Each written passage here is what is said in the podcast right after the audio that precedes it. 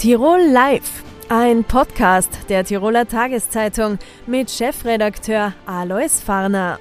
Schönen Tag, herzlich willkommen bei Tirol Live, dem Online-Interviewformat der Tiroler Tageszeitung. Heute mit einem, zum Start mit einem Fußballthema. Die WSG Tirol liegt sensationell zur Winterpause auf Platz 5. Dazu im Studio der Trainer der WSG Tirol, Thomas Silberberger. Schönen Tag. Ja, hallo, schönen Tag und danke für die Einladung. Herr Silberberger, Platz 5, wie überrascht ist da der Trainer? Weil ich nehme mal an, die Zwischenbilanz ist mehr als positiv. Absolut, also ja, jetzt sind wir die letzten Wochen, also in der Rückrunde sind wir richtig gut in Fahrt gekommen. Äh, ich würde schon sagen, dass es eine überraschende Platzierung ist, weil mit dieser Platzierung haben wir dann selber nicht gerechnet. Aber äh, vor allem die letzten Wochen haben wir dann sehr zuversichtlich gestimmt, dass wir in den Top 6 überwintern können. In der Rückrundentabelle zum Beispiel sind wir auf Platz 1, Punkte gleich mit Red Bull Salzburg. Und ja, äh, alles in allem ein sehr, sehr erfolgreicher Herbst für uns. Die WSG Tirol liegt ja, glaube ich, beim Budget ganz hinten, würde ich mal sagen. Ich weiß nicht, Hartberg, glaube ich, hat ähnlich niedriges Budget. Wie schafft man es, aus diesen doch geringen Mitteln so viel zu machen? Ja, wie schafft man das? Man braucht halt auch immer wieder Glück mit, mit Spielern, die was woanders nicht zum Zug kommen. Äh, wir, wir haben sehr, sehr gute Erfahrungen mit den Spielern vom, vom, vom LASK, die was damals nicht zum Zug gekommen sind. Und diese Spieler ja, haben irgendwo eine Vorgeschichte, haben dann auch nicht diesen Marktpreis, was sie vielleicht haben könnten. Und dann können wir mit solchen Spielern arbeiten. Aber da gehört natürlich auch Glück dazu, dass sie solche Spieler entwickeln. Und wenn wir sie entwickeln, dann sie Jeboa, Leon Klaasen, dann musst du halt auch zum richtigen Zeitpunkt diese Spieler dann auf dem Transfermarkt äh, ja, für Bares dann dein Budget erhöhen. Also bei uns ist definitiv so, dass der Transfererlös ein Budgetbestandteil ist. Aber ja, wir fahren sehr, sehr gut damit und hoffen, dass das so weitergeht. Aber wir brauchen, das wissen wir auch selber, wir brauchen fast nur Treffer am Transfermarkt. Teamgeist, nehme ich an, wird sehr groß geschrieben und auch der Trainer dürfte ja keinen geringen Anteil haben.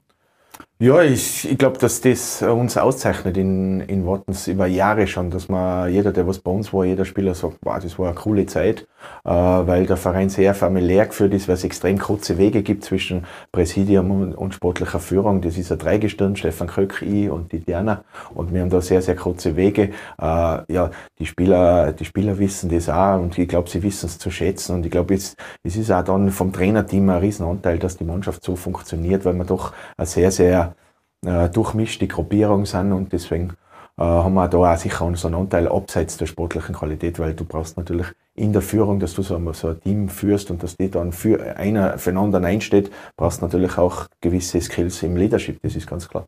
Derzeit Platz 5, Punkte gleich mit Rapid Wien, die ja glaube ich ein Mehrfaches beim Budget haben. Äh, wenn jetzt der Blick Richtung Frühjahr geht, es sind nur noch wenige Runden zu spielen, will man ins obere Playoff? Ja, natürlich. Wenn du jetzt äh, Stand vier Punkte vor der Wiener Austria bist, auf dem siebten Platz, willst du natürlich diese, diesen Platz halten für die, für die nächsten sechs Spiele. Aber wir wissen schon, wie schwer das Programm für uns ist. Wir spielen gegen alle vier Mannschaften, die vor uns in der Tabelle platziert sind, sprich Red Bull, Sturm, Lask und Rapid. Also wir haben schon extrem schwere Aufgaben dann im Februar, März vor der Brust. Aber es, ich glaube, wir sind gut beraten, wenn wir von Spieltag zu Spieltag schauen und das nicht als großes Ziel ausgeben, sondern unser Ziel war vor der Saison und hat sich jetzt nicht großartig geändert. Das ist der Klassenhalt.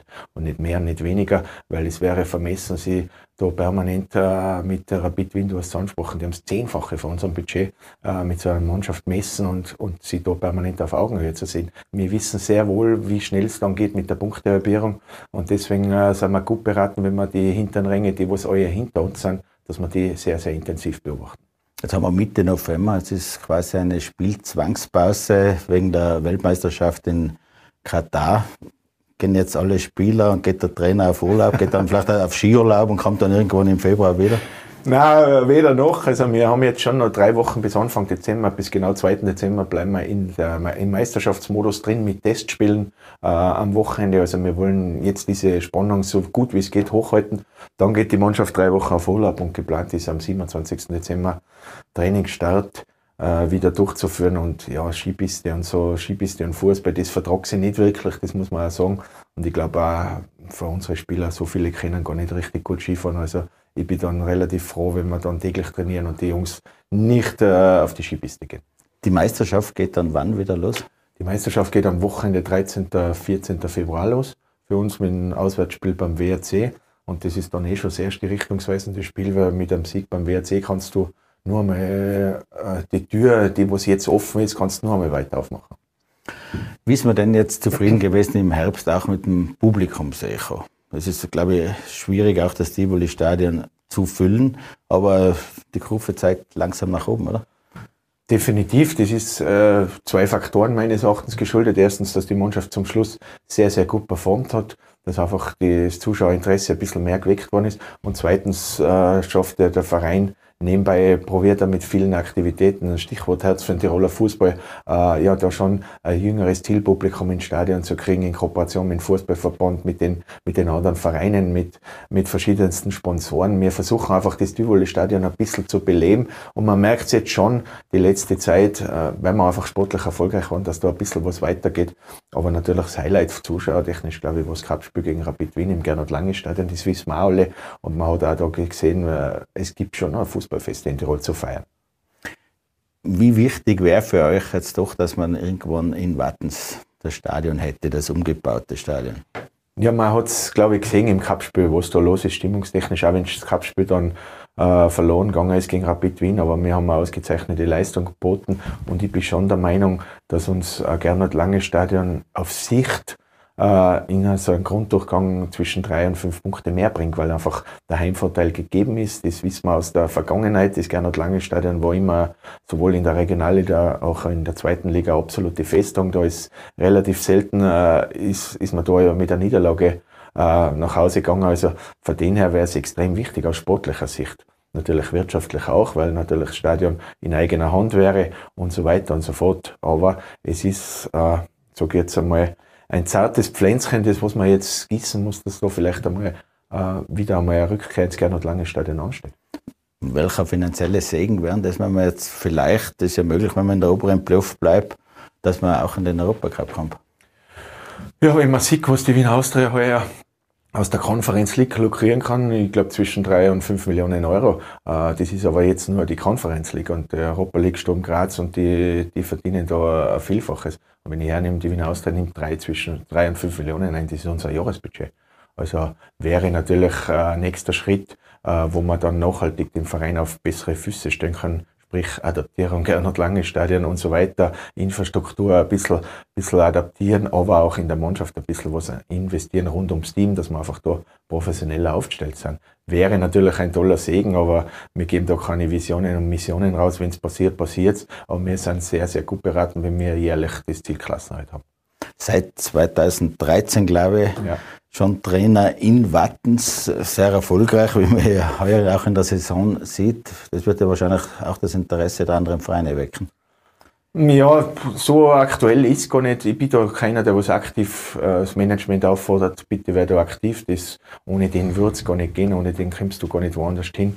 Aber du, ich muss ganz ehrlich sagen, wir haben jetzt in diesen zehn Jahren viel erlebt. Wir haben extrem, wir haben den Verein von der Regionalliga äh, zu der Zeit war ja die WSG Wartens WSI übernommen, aber auf Platz, Platz drei oder vier in der Regionalliga. Mein damaliger Verein Kofstadt war vor, vor Wartens die Nummer zwei in Tirol und jetzt haben wir unangefochten die Nummer eins in Tirol, sind in der Bundesliga. Wir haben extrem viel erreicht.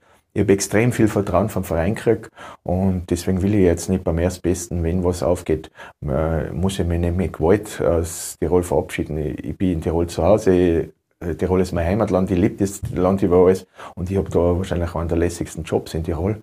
Und warum soll ich das für ein Himmelfahrtskommando woanders in Frage stellen? Jetzt hat man alle Meisterschaften, alles umgestellt, den ganzen Spielplan überall für die WM in Katar. Wie siehst du überhaupt diese Weltmeisterschaft in einem doch nicht unumstrittenen Land? Ja, ich bin ja absoluter Gegner für diese Fußball-WM äh, aus der aus der Geschichte, was du jetzt schon gesagt hast, Katar, Menschenrechte, mm, die haben ein bisschen anders denken wie wir äh, Westeuropäer, das muss man auch sagen. Äh, dann bin ich aber der Meinung, dass so, so ein WM Katar, ich war schon 10, 2010 Südafrika der Meinung, äh, Fußball-WM hat in diesen Ländern nichts verloren, was nichts Nachhaltiges hergibt. In Südafrika, die Stadien stehen leer seit dieser Zeit und bringt nichts. Es gibt, äh, es gibt acht bis zehn Nationen, die weltweit im Fußball führend sind und die sollen die WM kriegen. Und wenn ich, wenn ich acht, acht Nationen habe, dann kommen die alle 30 Jahre für eine WM in Frage. Und ich glaube, das wäre gut genug. Aber Katar, ich glaube, es poppt ja täglich was auf, medial jetzt. Äh, das ist die umstrittenste WM aller Zeiten, weil da, glaube ich, sehr, sehr viel Korruption auch im Spiel war äh, bei dieser Vergabe. Und deswegen, ich werde sie nicht boykottieren, aber ich bin jetzt nicht, ich werde mich nicht mit Gewalt vom Fernseher setzen. Wenn ich ein Spiel mitnehme, dann, äh, dann nehme ich es mit. Aber es ist mit Sicherheit diese WM, die was mein wenigstes Interesse für alle Fußball-Weltmeisterschaften jemals ausgelöst hat. Also ich nehme mal an, du hättest Interesse, wenn äh, Nationen, wenn Spieler da auch irgendwelche Zeichen setzen und öffentlich Kritik üben. In Katar auch. Definitiv, weil äh, was man jetzt, äh, allein letzte Woche das Gedankengut, was über Homosexualität äh, in, in Katar herrscht, das ist ja eigentlich irgendwo befremdlich und irgendwo Alarm, äh, würde alle Alarmglocken äh, schrillen lassen bei uns äh, in, in unserer Welt. Also ich, ich, ich würde das absolut befürworten und würde sagen, ja cool, hey, die, die stehen für so eine Werte. Aber man, ich glaube nicht, dass da viel passiert, weil die Mannschaften natürlich auch einen, äh, einen Verhaltenscode für andere Verbände auferlegt kriegen und, und deswegen glaube ich nicht, dass da großartig Protest ist. Ich glaube, wenn, wenn die eine oder andere Kapitänsschleife äh, in einer Regenbogenform gehalten ist, dann ist das schon äh, Protest, sehr, sehr viel Protest. Wenn wir jetzt auf Sportliche schauen bei der Fußball-WM, wen siehst du ganz vorne? Ich habe heuer im Sommer in England, in London gesehen, Argentinien gegen Italien, das Finalissima Europa, äh, Europameister gegen Südamerikameister. Und ich war beeindruckt von den Argentinier, wie die gespielt haben. Und wenn sie in dieser Art und Weise auch bei der WM spielen, dann sind sie für mich äh, schon eine Art Geheimfavorit, muss ich sagen. Ah, die Deutschland, England und so weiter aus Europa, gerade Frankreich wird, glaube ich, auch sehr hoch gehandelt. Definitiv. Also die, die Großmächte, ich hoffe einfach, dass äh, so sehr umstritten die WM ist, ich hoffe einfach, dass dann im Viertelfinale nur mehr die Großmächte sind, äh, England, Frankreich, Deutschland, Holland, äh, Argentinien, Brasilien, dann, dann kann man die WM, die was in einem extrem schlechten Licht ist, in ein positives Licht rücken aus sportlicher Sicht. Wie hoch siehst du derzeit das österreichische Leistungsvermögen? Da gibt es ja auf und ab. Oder? Wir haben Glanzpunkte, wir haben sehr viele Spieler, auch Deutschland, auch Alaba bei Real Madrid, die in den großen Vereinen auch spielen. Gleichzeitig gibt es dann auch immer wieder, ja, sage ich, große Dämpfer vom Nationalteam angefangen bis auch etliche Vereine, die im Europacup, sage ich jetzt einmal, früh ausgeschieden sind. Wo liegen wir eigentlich? Ja, ich glaube schon, dass wir, da wo wir in der, im UEFA-Ranking sind, ich glaube auf 8, dass wir, dass wir da europäisch richtig gut platziert sind. Das sind Erfolge von Red Bull Salzburg, auch von Sturm Graz. Würde ich jetzt einfach, Nationalteam finde ich auch, die haben einen, mit Ralf Rangnick jetzt sicher einen spannenden Trainer, wo man, wo man einfach einmal relativ lang kritikfrei arbeiten kann. Das ist, ist einmal wichtig, wenn du so einen Trainer voran hast. Und man hat, wie du richtig sagst, man hat Top-Spieler im Ausland. Man muss aber auch sehen, diese Spieler, Anatovic, Alaba, haben den Zenit fast überschritten. Die werden jetzt nicht mehr die nächsten sieben Jahre im Nationalteam sein. Aber die Dekade, äh, die Ära Rangnick können sie sehr wohl prägen. Und man muss auch sagen, das Team ist soweit finde ich ganz okay. Sie haben halt jetzt in der Nations League durch den Aufstieg in die Nations League nur mit Top-Nationen, absolute Top-Nationen, Frankreich, Kroatien und Dänemark zu tun gehabt, die was auch bei der WM meines Erachtens eine, eine Hauptrolle spielen werden. Also von denen ich glaube, der österreichische Fußball ist auf einem guten Weg, weil wir extrem viele Spieler im Ausland haben. Aber der heimische Fußball, sie Europacup-Auftritte Sturm Graz und Red Bull Salzburg, die können sie sehen lassen. Und natürlich gibt es auch immer wieder negative Ausreißer wie Rapid Vaduz und und, und die Austria in der Conference League mit so wenig Punkten. Aber, aber ich glaube, man sollte schon das große Ganze sehen und das ist für mich absolut positiv. Thomas Silberberger, danke fürs Kommen, danke fürs Gespräch. Danke sehr, sehr nett, danke für die Einladung. Seit wenigen Wochen ist die schwarz-rote Landesregierung im Amt. Sie ist eine der Neuen in der Regierung, zuständig für Pflege, für Gesundheit, für Bildung und äh, die Wissenschaft. Willkommen im Studio, Cornelia Hagele. Vielen Dank für die Einladung, Herr Fahner. Frau Landesrätin, Sie sind für ein Mega-Ressort zuständig. Für viele war auch eine Überraschung, wie das Ressort zusammengestellt ist. Für die Wirtschaftsbündlerin Cornelia Hagele. Waren Sie selbst überrascht? Ja, Sie haben recht. Es ist ein sehr, sehr großes Ressort, das mir anvertraut wurde. Aber ich muss jetzt ganz echt sagen, nach diesen drei Wochen, in denen ich jetzt im Amt sein darf, erschließt sich mir immer mehr, wie diese Dinge Hand in Hand gehen. Und äh, die Ergänzung ist eine sehr wertvolle und eine sehr gute. Denken wir nur daran, dass wir gerade im Pflegebereich neues Personal brauchen. Da kommt wieder die Bildung ins Spiel. Ähm, wir müssen äh, Plätze zur Verfügung stellen, Ausbildungsplätze. Äh, die Pflege ist ein wichtiger Punkt auch wieder, um die Wirtschaft äh, dann auch am Leben erhalten zu können. Die Voraussetzungen dafür schaffen zu können. Und die Wissenschaft und Forschung spielt in alle Bereiche hinein. Da kann man wieder Dinge evaluieren und sich anschauen, ob dann alles, wie alles funktioniert und vielleicht auch ein paar Studien dazu machen. Trotzdem hätte man Sie vielleicht eher als Wirtschaftslandesrätin erwartet in einer neuen Regierung. Äh, Sie sind bereits eingearbeitet in alle Bereiche eingearbeitet. Ich habe sehr viele, sehr viele Termine schon wahrgenommen. Ich bin gerade dabei zu sondieren. Ich bin gerade dabei, mir Informationen auf allen Ebenen zu holen. Das funktioniert sehr gut. Ich ähm, erfahre eine tolle Unterstützung von allen Bereichen. Das freut mich auch sehr. Ähm, und ja, jetzt geht es daran zu arbeiten und das Beste daraus zu machen. Starten wir vielleicht mit der Gesundheit. Da hat die Corona-Pandemie die Landesräte Dilk und dann Annette Lea sehr beschäftigt. Wie froh sind Sie denn, dass das derzeit zumindest ein kleineres Thema ist? Äh, ich bin sehr froh, dass es ein kleineres Thema ist, weil es eben um ein Gesundheitsthema geht und das Wichtigste ist die Gesundheit für unsere Bevölkerung gewährleisten zu können. Äh, man sieht, dass die Zahlen rückgängig sind. Wir haben sehr, sehr gute äh, Maßnahmen gesetzt, sehr, sehr gute Evaluierungsmethoden auf den Weg gebracht, damit man einen sehr, sehr guten Überblick über diesen Bereich hat. Und natürlich ist es sehr erfreulich zu sehen, dass es eben zurückgeht und dass wir hoffentlich in diesem Winter einen anderen vorfinden, als die, als die letzten zwei Winter waren. Gibt es, äh, wenn man sich auf alle Ihre Aufgaben jetzt äh, alle Aufgaben anschaut, von der Pflege, Bildung, Wissenschaft und die Gesundheit, gibt es einen Bereich, der Ihnen am liebsten ist? Na, äh, also es gibt natürlich keine Präferenz, sie sind alle gleich wichtig und wir werden mit Vollgas an allen Bereichen arbeiten. Äh, bei der Pflege hat jetzt Niederösterreich eine 500 Euro Mehrbezahlung für die Beschäftigten beschlossen. Wird da Tirol ähnliche Schritte gehen? Das haben wir bereits, Herr Fahner. Wir haben 1900, die wir ähm, brutto zur Verfügung stellen. Das heißt, die Dienstgeberbeiträge sind in diesem Be Betrag noch nicht drinnen.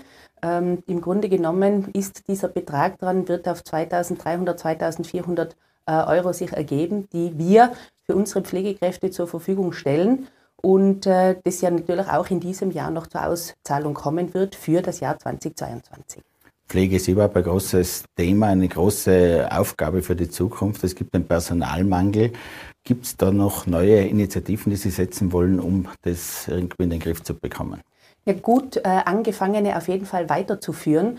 Ähm, das Stichwort die Pflege Ferrari, die ja schon in Innsbruck ähm, etabliert ist oder zumindest jetzt im dritten Jahr äh, schon ähm, aufgenommen wurde. Diesen, diesen Bereich werden wir in allen Bezirken versuchen aufzusetzen. Wir haben auch bei den äh, landwirtschaftlichen Lehranstalten bereits Zweige, die sich mit der Pflege beschäftigen, ähm, die auch sehr gut laufen. Und ein Thema, das natürlich auch auf uns zukommen wird, das ist das Thema der Pflegelehre, das wir uns auch ganz genau anschauen müssen und werden. Und dann gehe ich davon aus, dass wir schon mehr Menschen gewinnen können, in die Pflege zu gehen. Ganz besonders gefordert jetzt während der Pandemie war das Gesundheitswesen. Äh, Gibt es da Lehren, die man daraus jetzt auch ziehen kann, die man für die Zukunft mitnimmt? Wir hatten ja auch Glück, dass wir ein großes Angebot auch an Intensivbetten gehabt haben. Ist das, was auch weitergeführt wird oder gibt es Bereiche, die auch verstärkt werden müssen? Ja, was wir auf jeden Fall machen müssen, wir müssen sehr auf äh, Prognosen zählen, wir müssen sehr auf äh, das Evaluieren zählen. Wir müssen, wir haben, wie gesagt, jetzt gerade im Bereich ähm, der, des, der Abwasserverbände haben wir sehr gute Möglichkeiten, äh, Belastungen schon zu erkennen. Da wird äh, das Abwasser getestet, diese Proben werden in den Abwasserverbänden genommen und in diesem Bereich kann man schon sehr gut sagen, welche Virenbelastungen in nächster Zeit auf die Bevölkerung zukommen werden. Dieses Instrument müssen wir nutzen und da kann man dann auch entsprechend Schlüsse draus ziehen, das Vorhalten der Betten an sich ist natürlich ein äh, sehr, sehr wichtiger Punkt und äh, gemeinsam mit allen diesen Bereichen zusammen werden wir schauen, dass wir auch die beste Gesundheitsvorsorge zur Verfügung stellen können. Wie stehen Sie denn zu einer Eingliederung aller Bezirkskrankenhäuser in die DILAG? Ähm, da muss ich Ihnen ganz ehrlich sagen, bin ich gerade dabei, Gespräche zu führen. Da jetzt genau zu sagen, dass ich eine Meinung habe, das wäre unseriös. Ähm, da muss man, glaube ich, sehr viele Faktoren mit einbeziehen und sich anschauen, was da der beste Weg ist, um ähm, eben in eine Richtung zu gehen, alles gemeinsam oder so zu belassen, wie es ist. Es wäre wahrscheinlich für die Steuerung und auch wahrscheinlich, um die Kosten nach unten zu bringen, sagen Befürworter, wäre das sehr sinnvoll. Es gibt immer Vor- und Nachteile. Es hat Vorteil, kleinstrukturierter äh, zu sein. Es hat aber natürlich auch Vorteile, wenn es um die Zielsteuerung geht, haben Sie recht. Aber wie gesagt, das muss jetzt erst evaluiert werden und das müssen wir uns ganz genau anschauen.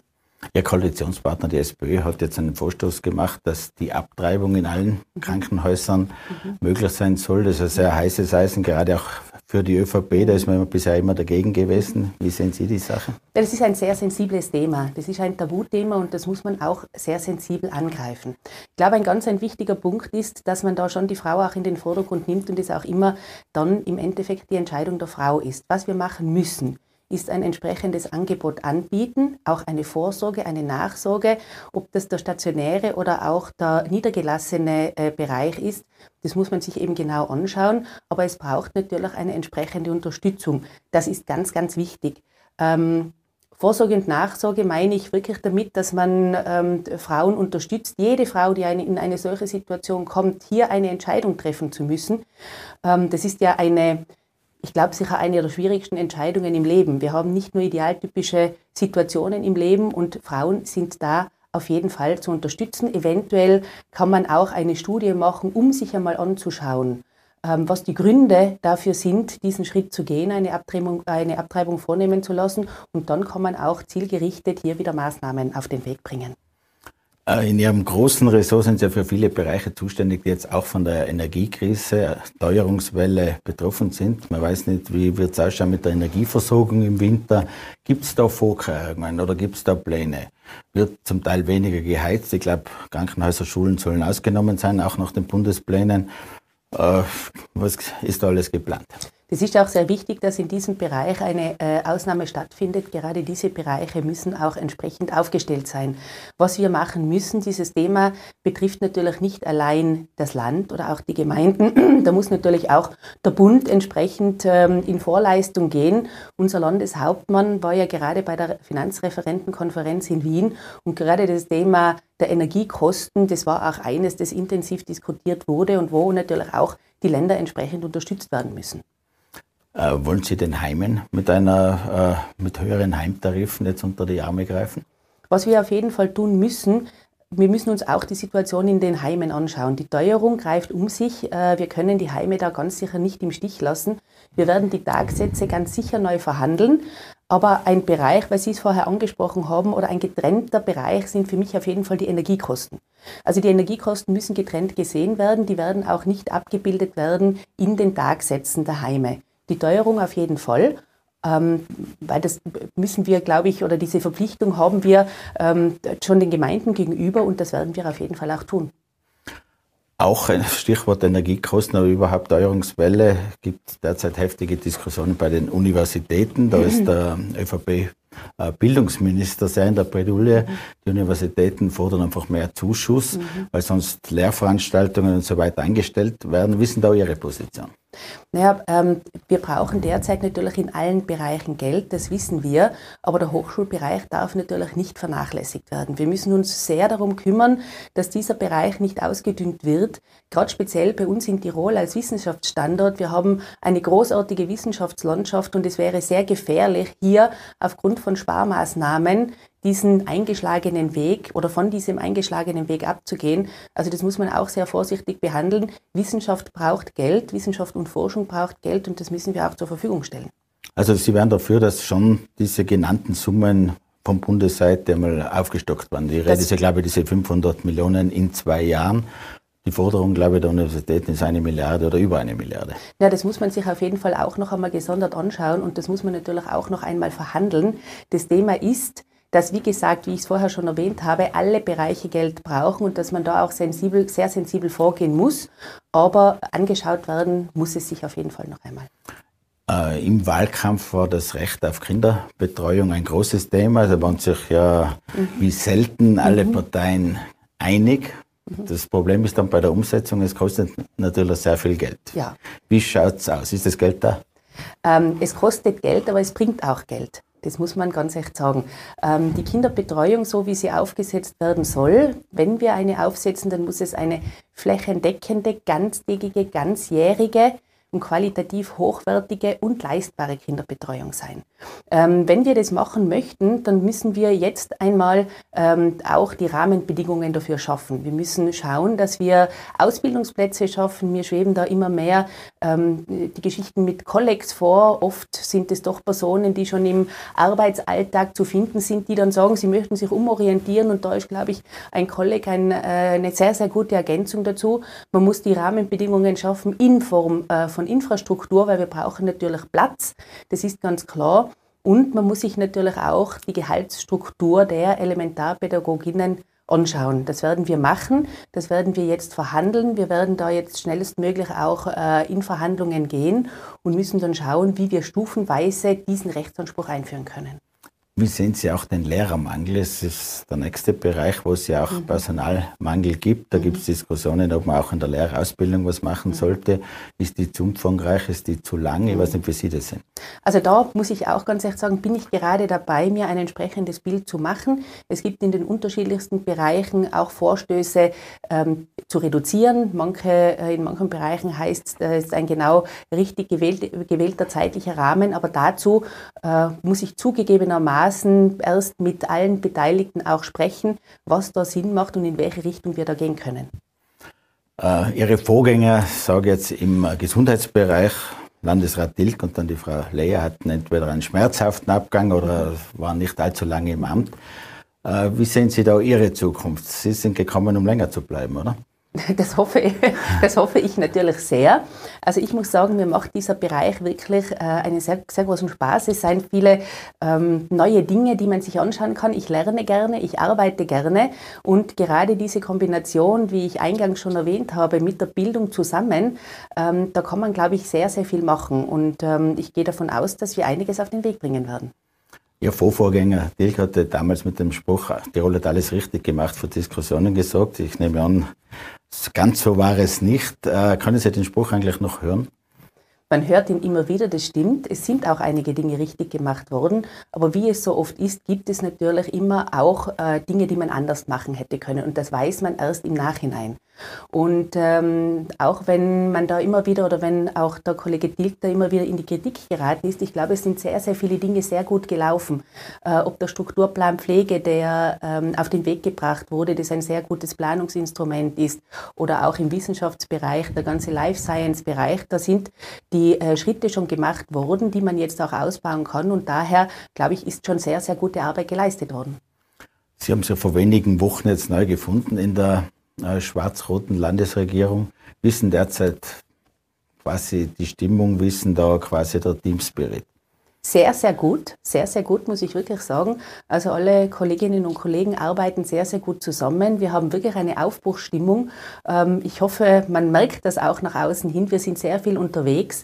Wir bemühen uns wirklich sehr, äh, bürgernah zu sein, sehr, sehr viele Gespräche zu führen. Ich glaube auch, dass das das Um und Auf ist, dass wir nach außen gehen, dass wir mit den Menschen ins Gespräch kommen, dass wir äh, zeigen, dass es uns interessiert, was die Menschen brauchen und wollen und das dann auch in unsere Arbeit einfließen lassen. Die Kritik der Opposition, das sei eine Retro-Regierung, die ist wahrscheinlich dann entweder quasi Betonierer-Image hat oder anderes wieder blockiert, das sehen Sie nicht? Retro-Regierung mit neuen Personen, die alle für den, Aufbruch, äh, für den Aufbruch bereit sind. Frau Landesrätin, vielen Dank fürs Kommen, vielen Dank fürs Gespräch. Vielen Dank für die Einladung. Seit neun Monaten tobt der Krieg in der Ukraine nach dem russischen Angriff. Das Ende dieses Krieges ist unabsehbar. Wie geht es weiter? Darüber sprechen wir mit dem Innsbrucker Politikwissenschaftler und Universitätsprofessor Gerhard Mangott. Willkommen im Studio. Guten Tag. Herr Professor Mangott, Sie haben, glaube ich, selber mitgezählt. Das ist jetzt das 755. Interview, das Sie heuer zum Konflikt geben. Aus Ihrer Sicht, wie schätzen Sie derzeit die Lage ein? Nur militärisch hat äh, die Ukraine jetzt den dritten Sieg erzielt, schon im April den Rückzug Russlands aus der Region Kiew erzwungen, dann im September die Region Kharkiv zurückerobert und jetzt eben das Westufer der Region äh, Cherson. Das waren jeweils schwere Niederlagen für die russische Seite, die auch zu Unruhe, Unzufriedenheit in der Führungselite geführt haben, auch zu Kritik an der Militärführung. Und es war relativ überraschend, dass die russische Armee sich so schlecht geschlagen hat in diesem Krieg. Man hatte angesichts der Militärreform, die 2009 eingeleitet worden ist, geglaubt, dass die konventionellen Streitkräfte Russlands schlagkräftiger wären, dominanter wären. Aber das hat sich als Trugschluss äh, erwiesen. Die Kräfte der russischen Armee wurden in der Ukraine regelrecht entzaubert. Sie haben zu Beginn des Krieges, den Sie ja eigentlich auch vorausgesagt haben, Wochen vorher bereits, dass Russland diesen Schritt gehen wird. Aber es war ja damals noch nicht so sicher. Trotzdem ist man wahrscheinlich davon ausgegangen, dass Russland einen relativ raschen Erfolg erzielen wird. Manche haben gesprochen, in wenigen Tagen wird die Ukraine quasi zusammenbrechen. Was war jetzt der Grund? Nur die schlechte Aufstellung der, der Russen? Nun, vor allem die Russen hat es überrascht, dass es ihnen nicht gelungen ist, wie geplant, innerhalb weniger Tage in Kiew das Regierungsviertel einzunehmen und eine Moskau-freundliche Regierung einzusetzen. Faktoren für dieses Scheitern gibt es viele. Schlechte Aufklärung, schlechte operative Führung, schlechte Logistik, auch ein völlig äh, verkehrtes und falsches Bild davon, wie die russischen Truppen in der Ukraine empfangen werden würden. Da gab es doch einige, die glaubten, die Ukrainer würden sich äh, befreit fühlen, wenn die Russen kommen. Und äh, diese Blitzkriegsstrategie hat eben nicht funktioniert und es hat sich der Kampfeswillen, der Widerstandswillen sowohl der ukrainischen Streitkräfte als auch der Bevölkerung als sehr viel stärker äh, herausgewiesen, als es tatsächlich vorher von russischer Seite vermutet worden war. Obwohl es natürlich massive Opfer gibt. Ich glaube, es hat 15 Millionen Flüchtlinge aus der Ukraine gegeben äh, wahrscheinlich, ich weiß nicht, Zehntausende Todesopfer auf beiden Seiten. Haben Sie da nähere Informationen? Nun, der amerikanische Generalstabschef Milley hat letzte Woche gesagt, äh, Russland hätte sicherlich 100.000 oder mehr Opfer erlitten. Das sind gefallene Soldaten, aber eben auch verwundete Soldaten. Und er meinte, auf ukrainischer Seite sei es ähnlich. Und er bezifferte die Zahl der getöteten ukrainischen Zivilisten auf etwa 45.000. Das zeigt uns das Ausmaß und die Wucht dieses Krieges, das Ausmaß der Zerstörung und Vernichtung, die in den letzten fast neun Monaten hier in der Ukraine verübt worden sind aus jetziger Sicht? Wie kann jetzt da noch ein Ausweg aussehen? Sie haben, glaube ich, vor wenigen Wochen auch in einem DT-Interview gesagt, äh, Wladimir Putin wird ohne Beute nie den Krieg beenden. Nun, das ist ebenfalls sein politisches Ziel und das ist auch eine Frage seines politischen Überlebens. Aber Tatsache ist, dass die ukrainische Armee vor allem mit westlichen Waffen, das ist ein wesentlicher Faktor, in der Lage war, die Russen aus verschiedenen Regionen wieder zu verjagen. Die Frage ist, wie geht es nun weiter? Die ukrainische Seite sagt Zelensky gestern in Cherson, wir sind dem Sieg nahe und das ist auch die Stimmung in Kiew, nämlich dass man sich in der Lage fühlt, mit noch mehr westlichen Waffen die ganzen russischen Truppen aus der gesamten Ukraine zu vertreiben, inklusive der Krim. Insofern dieser Sieg in Cherson äh, bekräftigt äh, in der Ukraine jene, die sagen, nein, äh, es geht jetzt nicht um Verhandlungen, sondern es geht um einen militärischen Sieg und so sind auch die politischen Formulierungen, die das sagen, wir verhandeln mit den Russen erst, wenn die gesamten russischen Truppen ukrainischen Boden verlassen haben. Die Frage ist, worüber verhandelt man denn? Dann, wenn die Niederlage Russlands quasi auf dem Schlachtfeld erzielt worden ist. Aber diese militärischen Erfolge der Ukraine stärken auch jene Regierungen im Westen, die sagen, wir müssen die Ukraine bis zum letzten unterstützen, bis zu ihren maximalistischen Kriegszielen, nämlich die gesamte Ukraine in ihren international anerkannten Grenzen zurückzuerobern. Und es schwächt diejenigen, die sagen, nein, wir brauchen Verhandlungen. Also diesen Druck auf Verhandlungen, hat es ja jüngst auch ein paar Meldungen gegeben, den sehen Sie eher nicht, oder?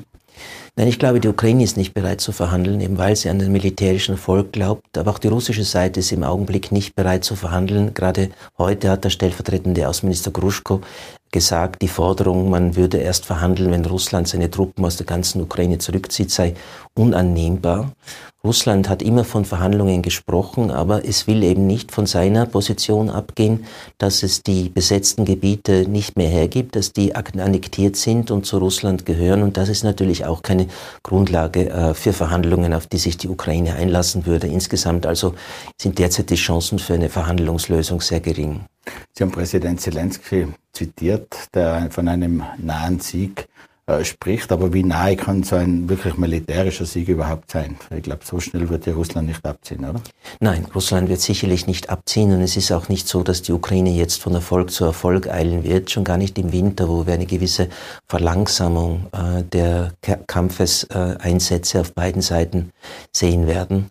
Und Russland aus der gesamten Ukraine, insbesondere von der Krim zu vertreiben, ist etwas, was die Ukraine nur mit noch mehr und moderneren und komplexeren Waffen aus dem Westen erreichen könnte. Aber meine Ansicht ist immer, Putin wird sich von der Krim nicht vertreiben lassen, denn das wäre eine desaströse Niederlage für ihn, die ihn auch sein Amt kosten würde. Und deswegen gehöre ich zu jenem Lager, das warnt vor einer militärischen Eskalation, wenn diese maximalistischen Kriegsziele in der Ukraine verfolgt werden wenn die Krim zurückerobert werden soll. Denn dann erwarte ich durchaus die Möglichkeit, dass die russische Seite, um diese desaströse Niederlage abzuwenden, auch taktische Nuklearwaffen einsetzen wird. Derzeit erwarten Sie das aber nicht. Obwohl Russland auf dem Rückzug ist, natürlich diese schmerzlichen Niederlagen auch in der Optik erreicht, oder? Ja, aber derzeit äh, sehe ich kein Risiko für den Einsatz solcher Nuklearwaffen. Dazu ist äh, die militärische Lage Russlands noch nicht schlecht genug. Ähm, eine solche Eskalation wäre dann denkbar, wenn Russland alle Gebiete verliert, die es seit dem 24. Februar erobert hat und vielleicht auch noch äh, gewärtigen muss, dass die Ukraine die Russen weiter zurückdrängt. Und äh, das kann sich Putin nicht leisten. Das wäre das Ende seiner Präsidentschaft. Und deswegen traue ich ihm auch zu, dass er in diesem Fall militärisch eskaliert. Und das sehen einige westliche Regierungen eben auch so. Die sagen, wegen eines möglichen Eskalationsrisikos müssen die Ukrainer moderatere Kriegsziele verfolgen und nicht eben die Russen aus dem ganzen Land vertreiben, sondern eine Kompromisslösung finden. Aber das ist äh, sehr, sehr unpopulär in Kiew natürlich, aber auch bei vielen westlichen, vor allem osteuropäischen Regierungen. Wie sehr sehen Sie da eine starke Rolle auch Chinas, die vielleicht auf Putin mäßigend einwirken könnte, weil Einsatz von Nuklearwaffen wäre natürlich schon ein Supergau. Ja, das ist auch das große politische Risiko für die russische Seite. Wenn die russische Seite Nuklearwaffen einsetzt, dann wird Russland internal zum Aussätzigen. Es ist jetzt vom Westen politisch isoliert, aber nicht von der äh, ganzen Welt. Aber dann würde sich wohl fast jeder Staat gegen Russland stellen und sogar Indien und China würden sich von Russland distanzieren. Es war schon bemerkenswert, dass der chinesische Präsident Xi bei sein, beim Besuch von Bundeskanzler Scholz vor einigen Tagen gesagt hat, die Drohung mit Nuklearwaffen sei äh, äußerst inakzeptabel und das hat schon eine Botschaft bedeutet gegenüber der russischen Führung, da ziehen wir nicht mehr mit, da werden wir uns von euch distanzieren. Und dieses politische Risiko ist für Putin natürlich da und das weiß er. Mhm. Äh, Putin hat ja schon mehrfach jetzt mit dem Einsatz von Atomwaffen gedroht. Ist das, ist das Drohszenario dann quasi wahrscheinlicher geworden oder unwahrscheinlicher, wenn jemand so oft droht? Nun, äh, Putin hat immer wieder implizit gesagt, wir verwenden alle Mittel, die notwendig sind, um unser Territorium zu verteidigen. Das ist natürlich auch eine Anspielung auf den möglichen Einsatz von Nuklearwaffen. Im Westen und in Kiew ist es so, dass man glaubt, das sei nur ein Bluff. Putin würde nur drohen, um den Western einzuschüchtern, um den westlichen Bevölkerungen Angst zu machen, aber er würde nie an den Einsatz äh, solcher Nuklearwaffen dann in der Praxis denken. Ähm, ich bin da etwas vorsichtiger. Ich glaube, wir sollten nicht darauf spekulieren, dass das nur ein Bluff ist, nur eine Drohung ist, sondern wir müssen es als reale Möglichkeit in Betracht ziehen, nicht als jetzt Gewissheit, aber als mögliches Szenario einer militärischen Krisenentwicklung für die russische Seite. Und das muss im Auge behalten werden, wenn wir, wenn wir uns überlegen, welche Kriegsziele der Ukraine unterstützen wir in diesem Krieg. Wie fest sitzt Wladimir Putin in Russland noch im Sattel?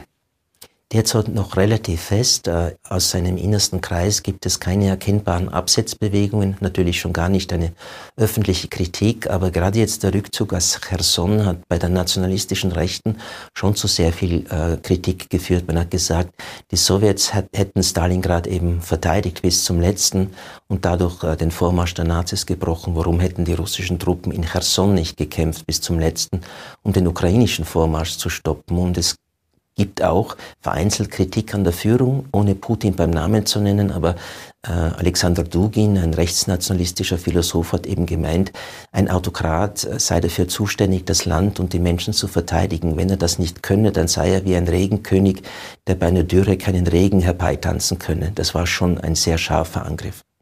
Wie stark wirken denn die Sanktionen des Westens? Da gibt es ja im Westen doch immer wieder Diskussionen, Ist das zielführend? Ist das zu stark, nachdem es ja auch den Westen selbst trifft? Nun, die Sanktionen, die wirken im Sinne einer Bestrafung. Das heißt, äh, Russland hat natürlich wirtschaftliche und finanzielle Kosten durch die Sanktionen, aber insgesamt hat sich die russische Volkswirtschaft als resilienter, als widerstandsfähiger erwiesen, als man das erwartet oder im Westen erhofft hat. Äh, nach einer jüngsten Prognose des russischen Rechnungshofes soll die Wirtschaft heuer nur unter Anführungszeichen um 2,9 bis 3,3 Prozent einbrechen. Im Februar dachte man noch an einen BIP-Einbruch von 9 bis 15 Prozent. Davon sind wir weit entfernt und auch die Inflation ist wieder rückläufig. Sie liegt derzeit bei 12,8 Prozent. Und ich muss dich daran erinnern, dass sie in Österreich auch bei 11 Prozent liegt. Auf die Arbeitslosigkeit hatten die Sanktionen bisher noch keine Auswirkungen. Was aber sicherlich äh, mit jedem Monat zunehmen wird, sind die Konsequenzen der Exportverbote für Hochtechnologie an Russland. Das wirkt sich in vielen Industriebranchen verheerend aus, dass bestimmte Produkte eben nicht mehr erzeugt werden können, wenn diese westlichen Komponenten nicht mehr geliefert werden. Das trifft auch auf die Rüstungsindustrie zu und deswegen werden wir sicherlich in Russland auch nächstes Jahr noch eine Rezession von vier bis fünf Prozent haben. Rechnen Sie damit, dass Russland, dass Wladimir Putin im Winter die Gaslieferungen in den Westen abschaltet? Ich hätte es für wahrscheinlich gehalten, dass er das im August, Anfang September macht. Jetzt haben wir aber schon Mitte November und es fließen jetzt noch etwa 42 Millionen Kubikmeter über das ukrainische Leitungsnetz nach Westen und äh, etwa 30 Millionen Kubikmeter über das türkische Leitungsnetz. Ähm, ich glaube nicht, dass das türkische Leitungsnetz abgedreht werden wird. Beim ukrainischen Leitungsnetz bin ich mir nicht so sicher. Das würde uns, nämlich Österreich, sehr, sehr hart treffen, weil wir viel Gas über diese ukrainischen Transitleitungen beziehen. Abseits des Ukraine-Konflikts gibt es natürlich jede Menge andere Konfliktherde. Äh, wie wirkt sich jetzt da der Verlauf des Krieges in der Ukraine aus? Weil wir sprechen von Taiwan, aber auch Nordkorea, das dauernd die Tests macht, bis hin zum Iran. Ja, es ist, wir haben eine Krisengemengelage. Es ist eben nicht nur dieser Krieg, auf den wir Europäer und die Amerikaner uns jetzt äh, besonders konzentrieren, sondern wir haben auch eine wachsende Konfrontation zwischen Russland und der Volksrepublik China. Man spricht nicht mehr nur von Konfrontation, auch das Wort vom Kalten Krieg 2.0 wird in den Mund genommen und es wird interessant sein, wie das persönliche Treffen zwischen Biden und Xi, das heute stattfindet, ausgehen wird, ob es hier Zeichen der Annäherung und der Entspannung gibt oder ob wir gar nichts hören werden, eben weil es diese Anzeichen nicht gibt, also zum Beispiel gar keine gemeinsame Presseerklärung vorfinden werden. Auch Nordkorea ist ein ungelöstes Problem Problem. Äh, Nordkorea baut sein nukleares Arsenal und sein Raketenarsenal immer weiter aus, ist also weit von der amerikanischen Forderung entfernt, wieder denuklearisieren zu beginnen, also auf, auf, die Nuklearwaffen zu verzichten, sondern es werden immer mehr. Und äh, hier stehen die Zeichen auch auf, auf Sturm, insbesondere weil in Südkorea jetzt ein konservativer Präsident regiert, der sehr, sehr scharf eingestellt ist gegenüber Nordkorea und hier das Zusammenspiel zwischen USA, Japan und Südkorea sehr, sehr gut und intensiv funktioniert. Das hat man an den militärischen Manövern gesehen, die, die Südkorea und die USA in den letzten Wochen durchgeführt haben. Also eine Welt voll, voll Spannungen. Herr Professor, vielen Dank fürs Gespräch, vielen Dank fürs Kommen. Sehr gerne. Ja, meine Damen und Herren, das war Tirol Live. Dankeschön, dass Sie mit dabei waren. Sie können die heutigen Gespräche gerne auf Podcast nachhören und auf dt.com nachsehen. Natürlich berichtet auch die Tiroler Tageszeitung über den Inhalt der Interviews. Vielen Dank und bis zum nächsten Mal. Auf Wiedersehen. Tirol Live, ein Podcast der Tiroler Tageszeitung. Das Video dazu sehen Sie auf tt.com.